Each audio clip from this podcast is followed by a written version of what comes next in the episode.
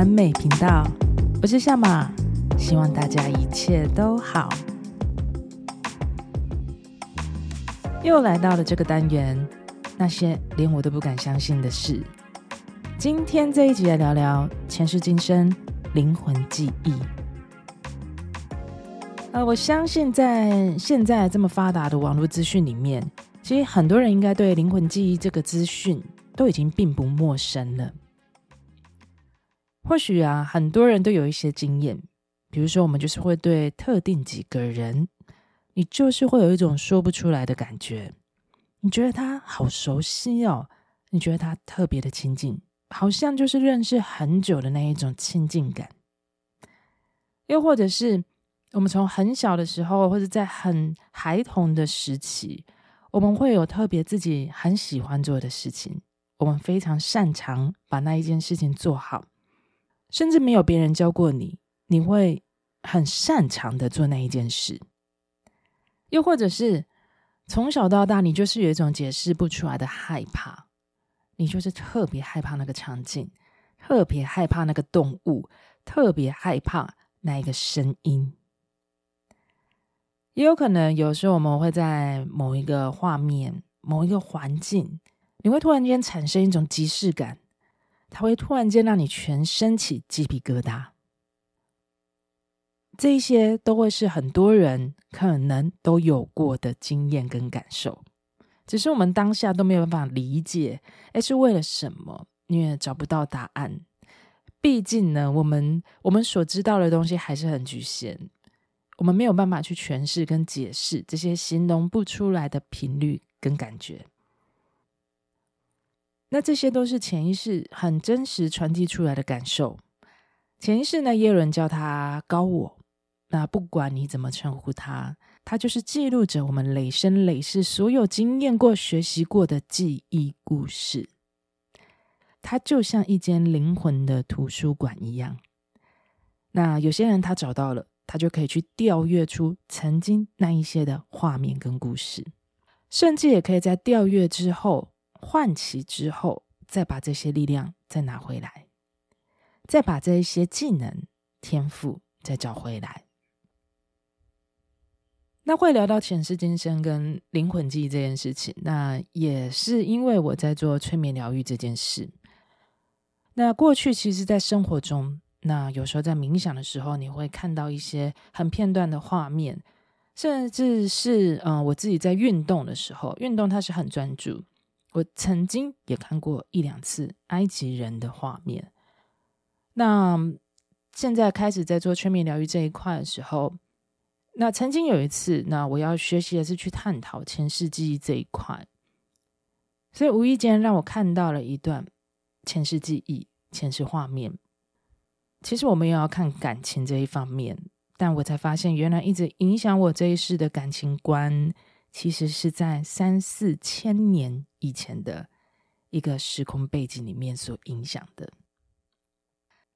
那在分享这一段前世今生的故事，那我先让听众朋友也一起回顾一下，就是呃，我跟埃及其实是有连接的，在这一次的催眠之后，那更确定它是有连接的。但我跟埃及连接的起源，其实起源是在一场。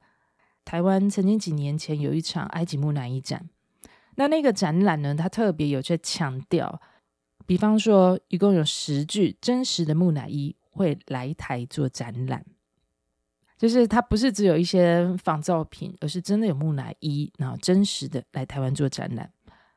那从小我就非常喜欢黄色啊、古铜金色这种东西，我就一直很喜欢，然后所以一直对。埃及古文明的文化，然后也都非常的有好感。那一旦知道呢，诶，真正的这样子的木乃伊要来台湾做展览，我就非常的好奇。而且再加上那个时候自己还没有时间去到埃及一趟，那所以呢，我就觉得这个展览我必看不可。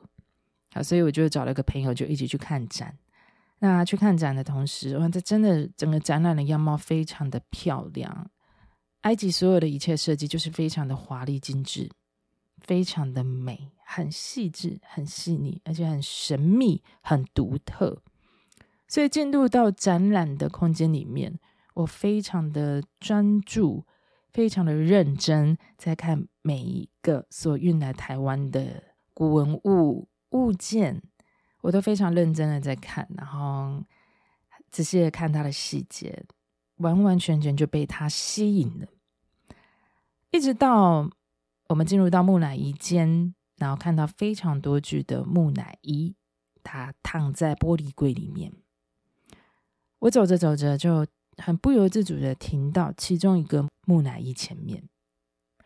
我看了他的时候，就非常的熟悉。我只觉得，你你怎么会在这里？那种熟悉感觉，我讲不出为什么。后来我就抬头去看他的文字叙述。然后他有写出他的名字，是一位女祭司。我看到他的时候，非常的有莫名的熟悉感，但是我讲不出来。也就是那个讲不出来呢，让我待了一会的时候呢，我又赶紧去看了其他的东西，其他的展览，其他的物件。好，这个时候我也没有多想，然后一直到每一次的展览一定都会有商品部啊，商品部就是它可以。设计很多的商品，让你可以买回家纪念做收藏。当我一进到商品部的时候，我就在我就告诉我自己，我想要买一个东西回去做纪念。因为私底下的我，我非常喜欢买一些居家摆饰，我很喜欢把自己的房间空间弄得弄成自己喜欢的样貌、喜欢的色调，因为那个是我最常待的地方。我想要是我自己喜欢的感觉，我会觉得很放松。很舒服。他、啊、所以到了商品部呢，我就看到了一个有翅膀的一个女神，金色的身形，然后她展开是有一双翅膀。其实我都不知道她叫什么名字，我知道之后才知道她叫艾西斯女神。哦，那时候我一看到她，我就觉得很美，我决定要把它带回家。非常快，我就决定，当我把它拿到柜台要做结账的时候，那时候。柜台结账的店员呢，是一个很年轻的小男生。他在结账的时候呢，我就问着他说：“哎，你看他是不是真的很漂亮？”然后他就跟我点头说：“嗯，他很好看。”但是我跟你讲，还有一只猫更漂亮。嗯，我一听到我就问他在哪里，他就告诉我，指着一个方向要我看。我正一回头看到那一只猫，哇，不得了，更喜欢。我那时候太喜欢了，一看到我就觉得这怎么会这么美？它是一个银色穿长袍的猫神，然后曲线非常玲珑，非常漂亮。那时候我一看的时候，我想说哈，这个东西我印象中是三千多台币。那我就觉得说自己看一场展览要花个五六千块台币，好像有点太多。那那时候我身边的朋友就阻止我，不然我们先想想。我说：“可是我很喜欢她，她真的很漂亮。我不知道她是谁，但是她就是更漂亮的出现在我面前。”好，那时候，嗯，当下我就听了我朋友的劝告，就是我们先想想，先想想，我就离开了故宫博物院啊。那时候的展览办在那里。离开的时候，我就突然间灵机一动。那我以前是做美妆产业的，我那时候想到，我有两件东西是我是可以把它出售卖出去的。那这样子，我又可以马上得到了一笔钱。如果这个东西它可以很快的卖出去，我就来把那一只猫买回家。这个念头一产生之后呢，我就开口告诉我身边的朋友，我说：“你帮我问问看有没有人要这两样东西，我只要收五千块回来就好。”如果这个东西它很快的卖出去，就代表这只猫它就是要来我家的。结果才几个小时过去哦，真的非常的快，不到六小时的时间，那我的朋友已经帮我把东西成功的售出，所以这个五千块就回到了我口袋。那也就代表我要把那一只猫带回家。而那时候心里就非常的兴奋，一切真的都太顺利了。这么顺利的安排，代表我跟他就是有缘分呐、他必须要来我家了。啊，所以在几天之后呢，那我又遇到我的休假日，那我就我又前往了故宫一趟，再去到了商品的贩卖部，要买那一只猫。当我到了现场之后，我怎么看怎么看都一直找不到那一个猫的存在。最后呢，我就开口问了店员，我就问他：“哎，大概是什么样的样貌？多高？然后银色的那一只猫还有货吗？”那他们帮我查完之后，就告诉我说：“哦，那个卖完了。”那我就问什么时候会有，他们说不确定。我说：“我真的非常喜欢那一只猫，能不能帮我确认看看？”还可不可以再叫到货？或者是如果很麻烦你们的话，你们也可以给我上游的电话，那我自己去确认也没有问题。那因为我真的非常认真的在讲这件事情，那所以店员呢就帮我找了他们的店长。那店长呢，他听到我真的非常想要那一只猫，他就先告诉我：“哦，你说的是巴斯特女神吗？”在那一刻，我才知道啊，那个猫的名字叫做巴斯特女神。我虽然对埃及很喜欢，但是其实，在那之前，我对什么什么女神一些故事，我是通通都不知道的。那我才把它记下来。哦，她叫巴斯特女神。我说，对，我很喜欢她。呃，能不能帮忙我再帮我订到那一只猫？那店长呢？他就说，不然我帮你留下电话，但是我们不确定能不能订到，因为他每个物件呢。他对国外或是采买的货量都不是很多，所以他帮我确认再给我电话。那当下我真的非常谢谢他，因为他让我感受到他很用心的想要帮助我，然后很认真的留下我的资料，要帮我处理这件事情。几天后，我真的收到他的讯息，他真的很负责任。其实你看他在跟我做回应的时候，他是有把这件事情放在心里的。那他就告诉我说，那个猫神都不会有货嘞。那我一听到，我真的觉得很失落。我说，真的都叫不到吗？他说他们问了上游，上游是说这那个应该都没有了。那他们还是会帮我试试看。店长告诉我，嗯、我们还是会再追追看啦。那只是先跟你说，不一定会有了哈，因为他帮我确认过。那这种东西也是看缘分，如果真的有缘分的话，我相信你就可以把它带回家。对，他说的，我非常认同，就是看缘分嘛，有缘分他才会来我家。那我就很谢谢他，那也希望他如果有任何的消息，然后呃再跟我做联络。就这样子，时间就一天一天的过去，但是我不知道为什么，我就是直觉觉得。这一只猫会来我家，我开始就找一个地方为它留下一个地方。我告诉我自己，这个地方就是要让那一只猫来放的。它回来，它要在这里。但时间就是一周过去，两周过去，一个月过去了，我还是很相信那一只猫会来我家，就是一种感觉。直到我慢慢开始对这件事情的感受越来越少。一直到有一天，我一醒过来的时候，我一打开手机，哎，我就看到那个店长传了讯息给我。我马上一点开来看，他告诉我，他们另外有在叫到一个，就是猫的一个物件，但是跟之前的是不一样，颜色也不一样，不知道我喜不喜欢。那还是他可以先发图片给我，免得我白跑一趟。那我一看到这个讯息，我就很开心呐、啊，就是他们没有忘记，他还在帮我处理，就觉得啊，真的我遇到一个帮助我的人。那后来呢，我就看了一下他传给我的颜色跟那一只猫，我一看不得了，我更喜欢它，我非常非常的喜欢。第一只猫是银色的，银色的长袍，然后它有一些蓝白色的雕刻，穿在它身上非常的美。而他告诉我，他再帮我找到了不同只，但是是黑色底、金色的边的设计，不知道我可不可以？我一看我就不得了，更喜欢。我非常的谢谢他，我告诉他说：“请你帮我留好，我哪一天我就会去把它带回家。”我非常喜欢你帮我找到了第二只猫神。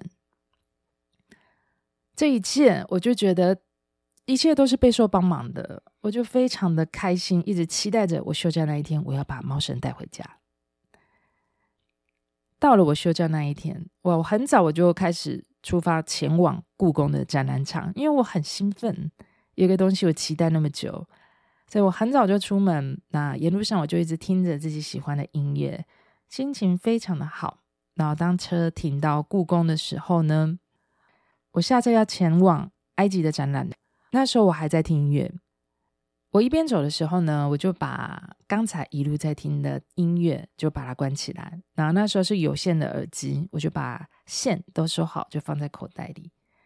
然后满心欢喜的往贩卖部走过去。当我一走进贩卖部的时候，开始在找着店长的身影在哪里。正当我在找着店长的身影的时候呢，我突然间听到，哎，我是不是音乐还没关？音乐还在放。我一摸我的耳朵，我才发现我耳朵是没有耳机的。可是我瞬间是愣住了，整个会场放的音乐跟我刚才沿路在听的是同一张专辑。那是一张非常非常冷门的手碟音乐专辑，它不是主流的音乐，它是我在 KK Bus 在听的一个心灵音乐，古老的手碟音乐。他放的就是我刚才在听的那一首歌，就是我在听的整张专辑。我整个人傻眼的停在原地，哇！当下我从来没有感受到那个能量是一股一股的，就从头顶无限的一直往下刷，那个刷的速度非常快，你好像就是一桶一桶的水一直往你身上倒，依稀仿佛你就可以看到白色的一些能量一直往我身上倒，一层一层的刷下来。我在原地，真的身体是微发抖的。我站在原地，整个傻在那里，居然有这样子的巧合。如果它是流行音乐非常红，这种东西它重复到，我觉得一点都不意外。但是古老的音乐、手碟、心灵音乐，这这么冷门，它并不是一个在排行榜上面的，居然整个展览。他就在放着我正在听的音乐。那时候我就看到有一个店员走过，我就问他：“请问这个音乐是你们放的吗？”然后他告诉我：“对，我们在放这个音乐。”然后他拿出了整个专辑的封面让我看，就跟我在听的音乐是同一张，太不可思议了，不敢相信。当我现在只是在做回顾。我还在起鸡皮疙瘩。接着呢，我就找到店长，那店长就把那个巴斯特女神帮我整个整理好，就让我带回家。所以心想事成的这个位置是要给猫神住的地方，他就这么样自然而然的在我家放到我为他准备好的地方。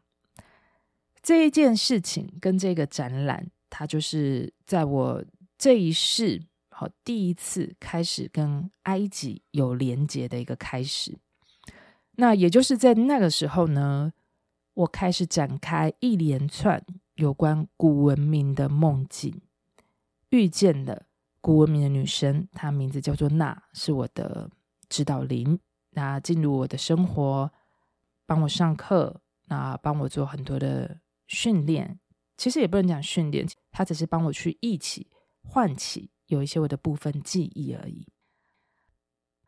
如果对埃及的这些内容还有兴趣的话，就可以再去听六十七集跟六十八集。那我有把那一那一时段的梦境，稍微的呃有讲一些片段，然后我有把它录起来过。你们可以再去听听看那一集的内容，因为那个时候是长达至少两年以上，我就是跟。国民有关的梦的记忆，甚至是甚至是连续性的梦。那时候我也不懂，我只觉得很特别。但我但我知道他们不是来害我的，所以我也就没有多想，然后就一直在梦里面与他们做接触。那拉回现在，当我在做催眠疗愈的时候呢，那那一天我就设定，那不然我就进入我的前世去探索。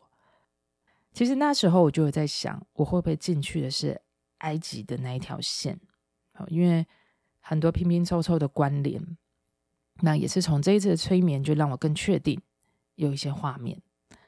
一开始催眠的时候一进去，我是完全只看到就像一大片的沙漠，土黄色的沙漠，空空荡荡的，什么都没有。那慢慢慢慢的，我才看见哦，就是一个非常华丽的大城市。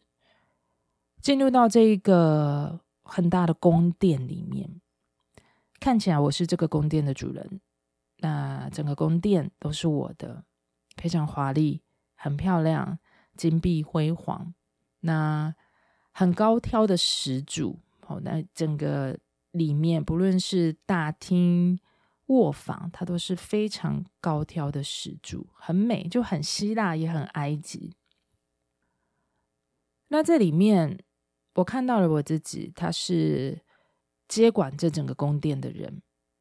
我会去接管的原因，是因为之前的国王他离世了。离开之后，我才顺势的去接。但是我跟这个国王其实是没有血缘关系的，我只是曾经在他身边做事。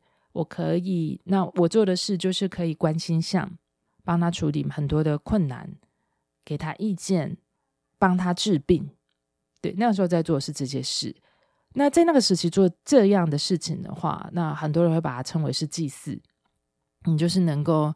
看星象啊，治病啊，甚至是一些灾难的避除、能量的治疗。在当初，我是在那个国王身边做这些事情的人，那所以那位国王非常的信任我，我是他一个伙伴。那直到他离开之后呢，那我也不懂为什么，最后是顺理成章的安排我去接了他的位置，所以就变成。那个时期的我就上位了，去做这整个宫殿的接管人，在那里的感受非常的美好。嗯，那个频率很高，没有什么太大的烦恼、竞争、对抗。我和那里的人都相处得很融洽，不论是对上对下，也好像就是每天起床就看着大自然，然后看着外面的太阳，照着阳光。然后喝着一些下午茶，吃着美食，跟大家有时候说说话，关心着彼此，看到的画面都是像这样子，很和谐美好的，所以一切都非常的美。后来让我特别注意到是有一个男生，而这个男生呢，有一个很性格的眼睛，他很冷静、沉稳的，常常都出现在我的右前方。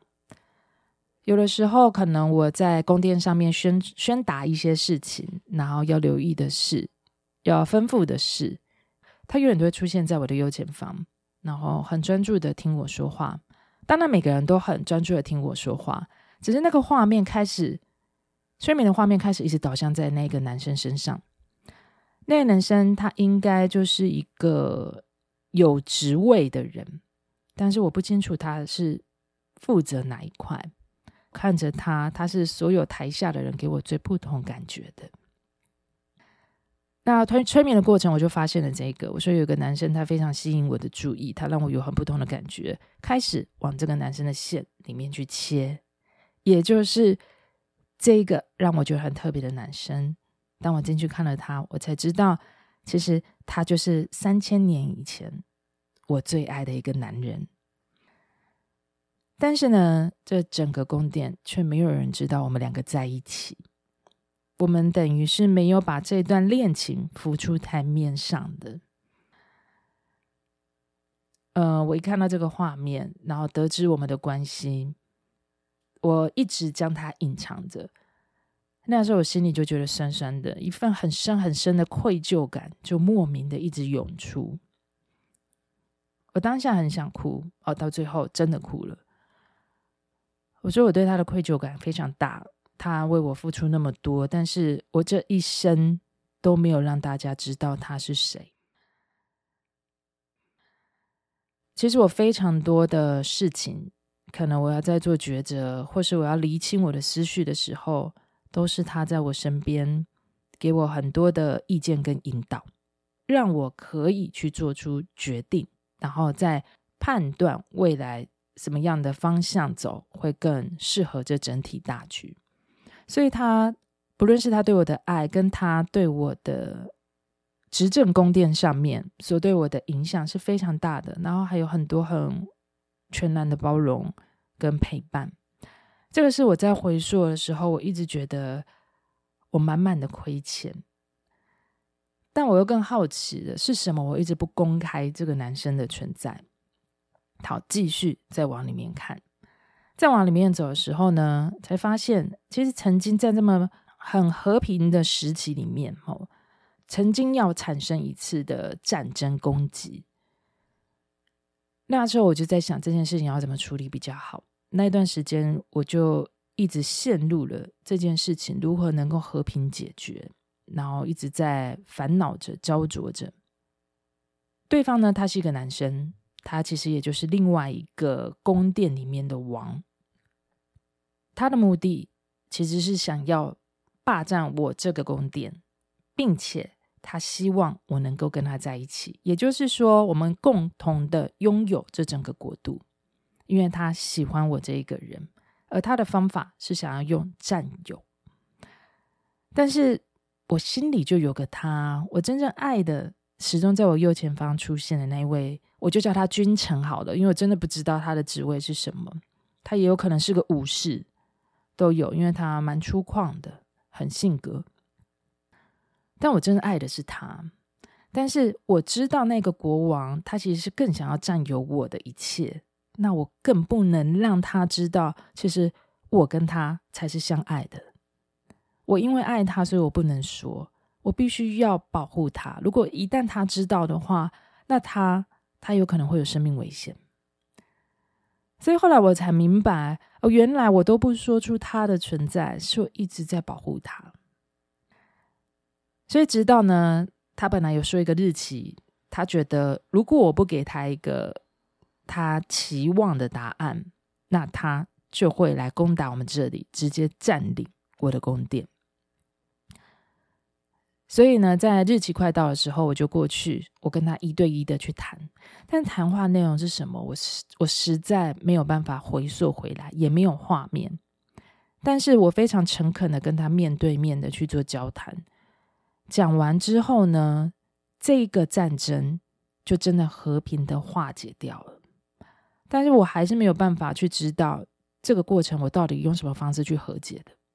所以混乱并没有开始。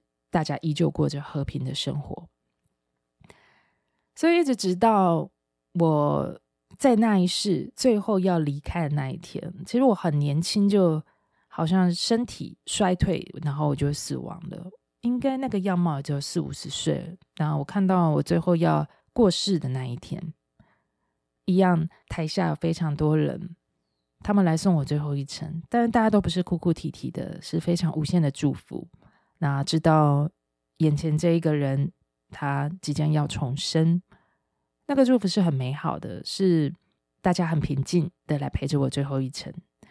那时候我躺在床上，也不是有很大的病痛，但是我知道我自己即将要离开，所以我看着所有的每一个人，觉得这一生够了，就很感激，觉得有被这么多人陪伴，那心里是很满足的。但是我还是一直看着那位我爱的人，一直看着他，一直看着他。那其实没有说出口的话，就是真的很谢谢他对我的包容、帮助。那谢谢他为我做的这么多。其实当下，如果能够再一次，我真的很希望把他邀请到在我的身边，我会牵着他的手，告诉所有的人。这一个人是我这此生的最爱，而不是再把它继续的隐藏起来。如果能再一次，我希望能够这么的修正。所以这整个画面我进去看了一下，我突然间连接到现在这一世现在真正的我。难怪我每一场恋爱，我非常在意的是我们能不能交谈，我们的精神价值合不合，因为。精神价值合不合，这取决于我有没有办法跟他继续走下去这件事情。那当然要找到精神价值合不合的这件事，其实不容易，因为刚开始我们都会散发出自己希望别人喜欢的样貌，可是久了，这些三观的东西、精神价值跟内在这种东西，要必须要能相合，你才有办法交谈，甚至对方他。一定也要有一定的稳定度，他才能给予你一些正向的建议跟正向的价值。所以在现今的在这一世的我呢，我就一直不是这么容易找到一个稳定的对象，因为我在这一层面的要求非常高。原来源自于在三千年前有一个对我来说，他植入了我，这个才是我最终理想爱情模样的一个版本，也就是全力支持我的人，能给予我精神价值的人，能能够真真正的懂得爱，并且包容我跟支持的人。所以一旦这个标准一套到我这一世来，难怪其实我真的要一段稳定的关系，真的非常不容易。我回头看我。我才发现，原来一个模式，它植入我进来，植入那么久，这份灵魂记忆就是这样子一直跟着。再不然就是我们精神价值是谈得来的哦，可以稳定交往，但是呢，我却都不太习惯，也不太去公开的表达自己的情感状态。很奇怪，我就是一直做不到，我就是做不到，我就会一直选择跟三千年前的埃及时期一样，就是去。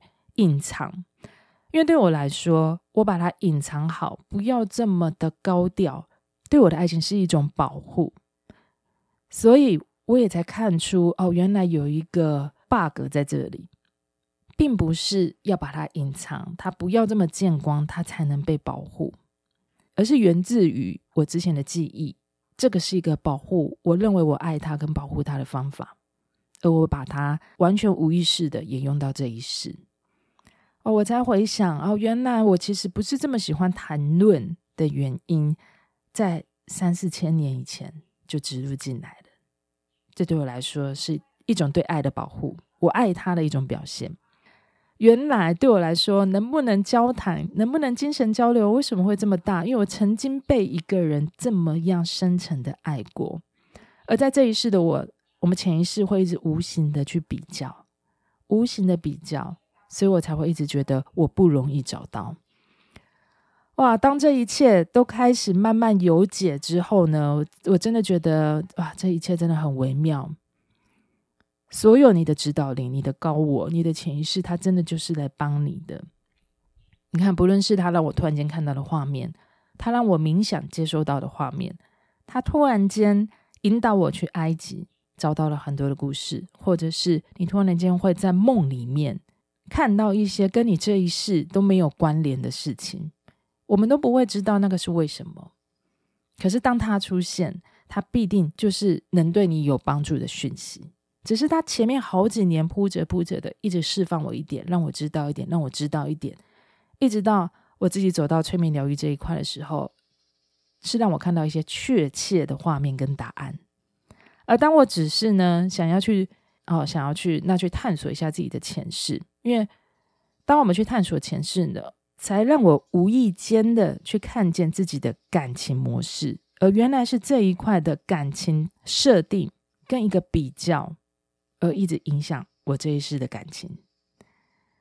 所以这个时候，其实我一开始都没有设定要看情感，但是潜意识跳出来是让我去看情感的部分，而他也就是要帮我去和解掉我感情的问题嘛。那。他让我和解掉，我重新看见，我就能重新设计。那重新设计是不是就有重新的关系？他会用新的模式去展开来，才不会一直用旧的模式再弹回你旧的感情啊！所以这整场催眠下来，我也觉得太值得了，很有收获。就是我疗愈了我自己，还解开我自己感情的问题。那当然，我们在做催眠疗愈这一块。我其实也不是说，呃，今天分享这一集要大家都去做前世的催眠，找回自己的灵魂记忆，不是的。我们还是要把这一世的自己，生活上的自己，扎扎实实的修好，去过好这一世我们所需要面对的人事物就足够了。而当我们在做催眠疗愈，在做回溯的时候呢，如果它并不是这一世而产生的问题。而我们就会在最源头的时候去看一些时空背景，那自然你就会看到有关不是你这一世物质世界的画面。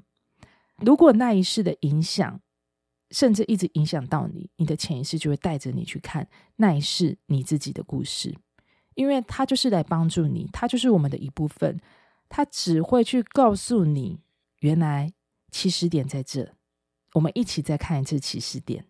当我们重新看待，就能重新解读，就能重新化解。那所有旧的东西都在我们都在我们自己的接纳之后重新修改，那我们的人生才能够重新设计。所以这也就是我为什么后来也非常喜欢做催眠疗愈这件事情。我觉得很就近，因为我自己也因为这样被疗愈。所以呢，这一集才想要分享一个这个故事。那我觉得很多东西都不敢相信，但是它就是真实存在在非物质的世界里面。所以这集呢，就分享了一个灵魂记忆的故事。希望你们喜欢这一集的内容。如果你也有，你也有曾经一些你好像寄回不是你自己这一世记忆的感受。哇，非常欢迎你到 IG 讯息跟我分享，或者是到 Apple Podcast 留言回复给我，我都会非常开心听到你们的故事。如果你也喜欢我的节目，也请你记得订阅我的频道，那也请你帮我留下五颗星的评分，也帮我分享给你身边需要的朋友，我会非常谢谢你为我做的支持与鼓励。我是夏马，我们下次见。